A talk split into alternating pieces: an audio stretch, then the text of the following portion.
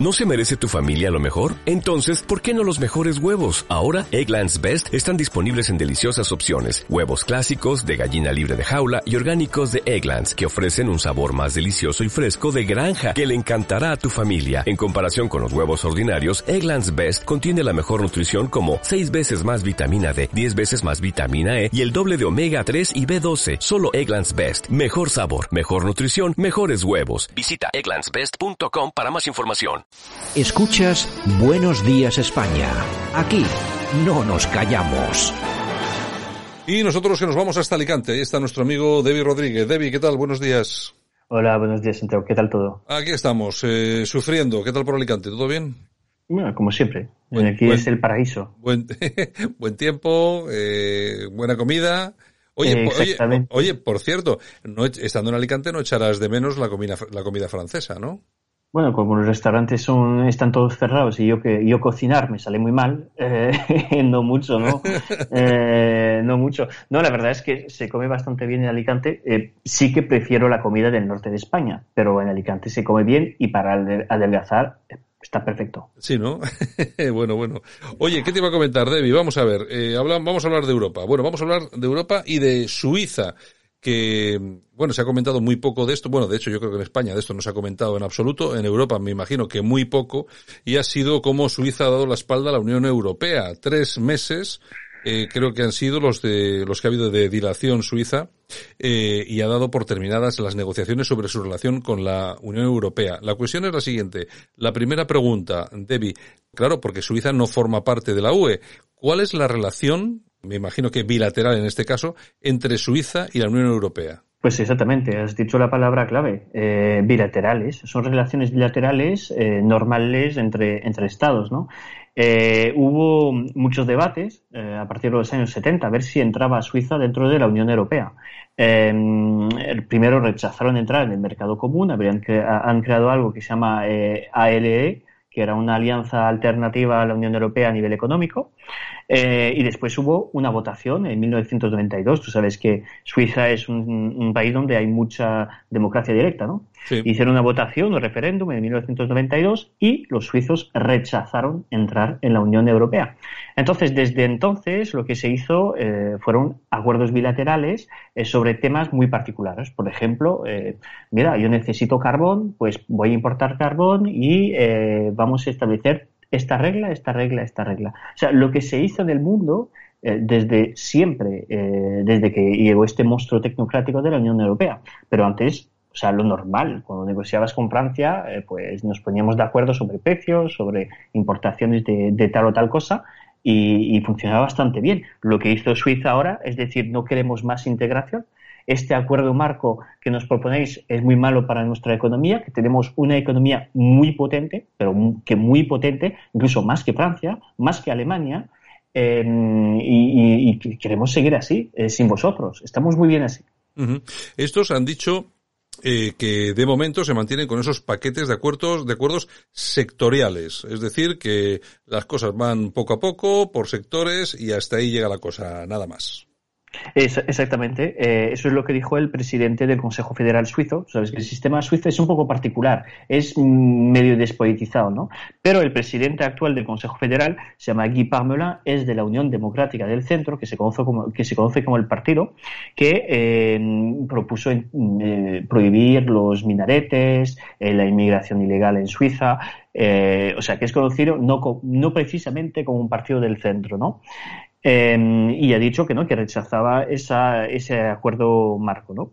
Hay, hay varias razones. Primero, em, los suizos no quieren pagar para el resto de, países europeos. O sea, cuando ves las deudas de países como Francia, como España, eh, los suizos dicen, no, no, nosotros gestionamos bien, no queremos pagar para vosotros. Eso primero. Segundo, los alemanes tienen un odio, pero un odio visceral a, a los suizos. Es, es, terrible, lo consideran casi como una colonia, ¿no? Entonces, claro, los suizos los miran y dicen, mm, no, con el gordo este no me, no me quiero aliar, ¿no? Y dicen, bueno, pues se echan para atrás. Después, ¿sabes? La democracia directa es algo, es algo, no es algo institucional. ¿Sabes que en, en España se dice, no, en la constitución del 78, pues ahí eh, la democracia directa eh, está en la sangre casi, ¿no? Eh, de, de, los suizos. Y esos dicen, pues mira, hemos visto lo que había dicho el expresidente de la Comisión Europea, no sé si te acordarás de lo que había dicho Juncker, dicho, no hay alternativa democrática fuera de los tratados europeos. Entonces, claro, los suizos se echaban para atrás y dicen, no, es, este monstruo yo no quiero pertenecer a ello. Y creo que hay dos cosas, las dos cosas más importantes. Primero, rechazaron la libre circulación porque quieren luchar contra la inmigración ilegal y que no pueda entrar ahí cada dos por tres un polaco, un rumano, un francés, eh, lo quieren eh, bien regulado. Y segundo, la sumisión de la justicia suiza, que es lo que pedía la Unión Europea en este acuerdo marco, es decir, que se estaba sometiendo la justicia suiza a la jurisprudencia de la Corte de Justicia de la Unión Europea. ¿Eso qué significa? Significa que la Unión Europea habría tenido un papel muy importante en el control de la justicia suiza y en particular de la justicia económica. Claro. O sea, lo que es los mercados, la competencia, y eso a los suizos, cuando se sabe cómo funciona el sistema económico suizo, no les venía bien. Eh, eh, Debbie, vamos a ver, en, en Suiza ya gobierna desde hace bastantes años la UDC, la Unión de Centro Democrático. ¿Qué tipo de partido es? ¿A qué podemos equipararlo? ¿Es una especie de Vox o de Alternativa por Alemania o FPO? Eh, sí, se parece un poco a FPO y a Vox, es decir, un partido liberal de derechas. Eh, liberal de derechas diría un poco más social que, que Vox o el FPO.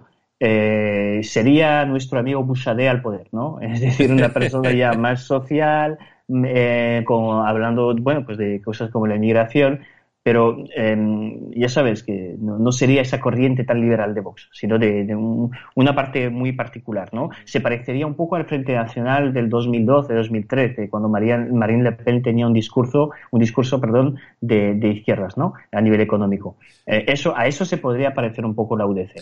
Lo que sí, lo que sí es cierto, la UDC, que lógicamente ha puesto en marcha multitud de iniciativas, eh, lógicamente siempre realizadas y vinculadas con lo que es la figura del referéndum, que allí es algo absolutamente normal. Eh, hablamos, como tú has comentado antes, de la prohibición de minaretes, prohibición del velo, etcétera, etcétera, etcétera. Tú dices, claro, no es exactamente, claro, el nombre es Unión de Centro Democrático, claro, no es exactamente un partido de centro. Bueno, o igual sí, Debbie. Sí, bueno, sí, sí, si lo comparas con eh, entre un marxista leninista y un fascista, entre, entre Roberto Vaquero, entre Roberto Vaquero.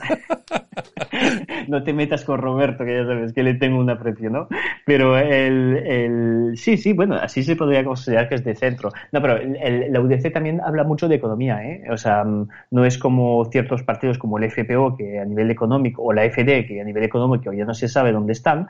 Eh, la UDC habla mucho de economía, porque claro, es el único país de, de, de Europa donde puedes decir que hay un salario medio de 6.000 euros por persona sea, date cuenta que eh, una pareja en Suiza eh, cobran 12.000 euros. O sea, date cuenta, ¿no? Que el salario medio son 18 euros la hora. Claro, hombre, también me, imagino, me imagino que vivir, vivir allí también será muy caro. Sí, sí, es muy, es muy caro, pero también tienes una presión fiscal que es, mm, en comparación con Francia, con España, muy baja.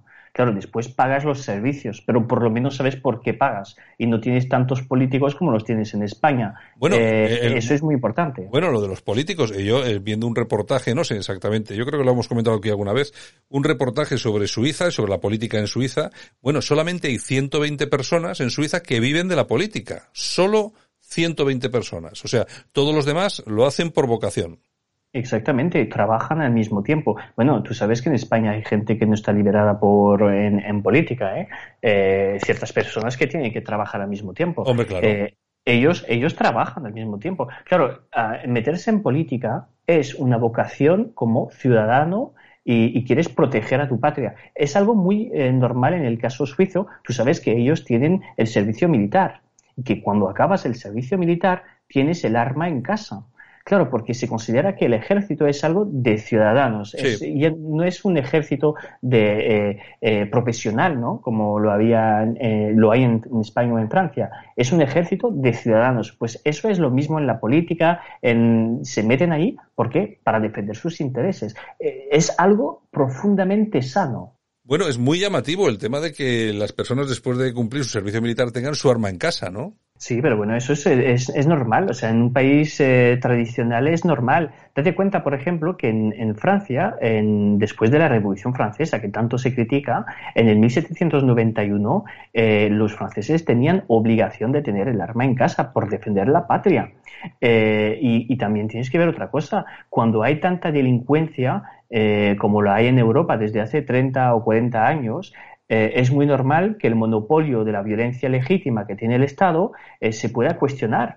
Eh, yo creo que asociaciones como Anarma, por ejemplo, eh, están haciendo las preguntas correctas, ¿no? O sea, si me viene uno en casa y me atraca, me ataca, está mi familia, es normal que yo tenga algo para defenderme. Es lo más normal del mundo. Es el contrario. O sea, es esa forma de ser un vago esperando, dice, no, llamaré a la policía. Eso es una situación y una visión que es la de un cobarde realmente. Un ciudadano auténtico está comprometido en la defensa de su familia. Hombre, yo, eh, fíjate los casos que hemos vivido aquí en España de personas que han visto, por ejemplo, su casa asaltada, que tenían algún arma o de tiro olímpico o de, de caza eh, han hecho han hecho uso de ella cuando se han visto asaltados, cuando incluso eh, han abusado y golpeado a la mujer del, del, señor, ha disparado, ha herido a alguien, incluso lo, lo, ha, lo, ha matado. Bueno, esta gente ha acabado en la cárcel. Yo no entiendo que para que por defender tu casa y por defender a tus hijos, a tu mujer o tu mujer a su marido, eh, resulta que acabe en la cárcel. Bueno, pero es que tu casa, eh, iba a decir, eh, el, el, señor Sánchez podría decir, tu casa es mi casa, porque realmente y, yo he aprendido algo hoy, eh, que un, funcionario de, de Hacienda perdón, puede entrar en tu casa y registrarte, ¿no? como si fuese un policía casi. Sí, hombre, eh, los policías durante el COVID, eh, y no tengo nada contra, contra los fuerzas y, las fuerzas y cuerpos de seguridad del Estado, pero durante el COVID entraban en casa de gente y no estaba permitido. O sea, eh, pero en cambio, si te ocupan la casa y que tú vas para sacarles, el delito lo estás cometiendo tú. hay una inversión de valores, pero eso ya lo sabemos desde hace 80, o sea, desde los años 80, 90, ¿no? Hay una inversión de valores eh, parece ser que la propiedad privada eh, es considerada como una forma de robarle al pobre. tener una casa y alquilarlo parece que eh, eres un rico, ¿no? Tienes cosas como el impuesto de sucesiones y donaciones que hacen que muchas, hay 44.000 españoles al año que tienen que rechazar una herencia. Sí, claro, que no, pueden, no pueden pagar. Hay que darse cuenta de estas cosas, ¿no? O sea, lo más natural del mundo, la familia, la propiedad privada, la casa de la gente, eso se está vulnerando y se está atacando en todas reglas, ¿no? Y además eh, culpabilizándote. O sea, si tú tienes casa propia, es que eres un burgués, te tenemos, expropiese, como diría el señor, eh, eh, el, señor Hugo Chávez. Eso es la pregunta. O sea, la inversión de valores está en todos los sitios. Bueno, don Debbie, nos se nos va el tiempo. Acabamos, pero de todos modos este es un tema del que podemos hablar cualquier otro día. ¿De acuerdo? Con mucho gusto, Santiago. Un abrazo muy fuerte. Chao, hasta luego. Un abrazo. Escuchas Buenos Días España. Aquí no nos callamos.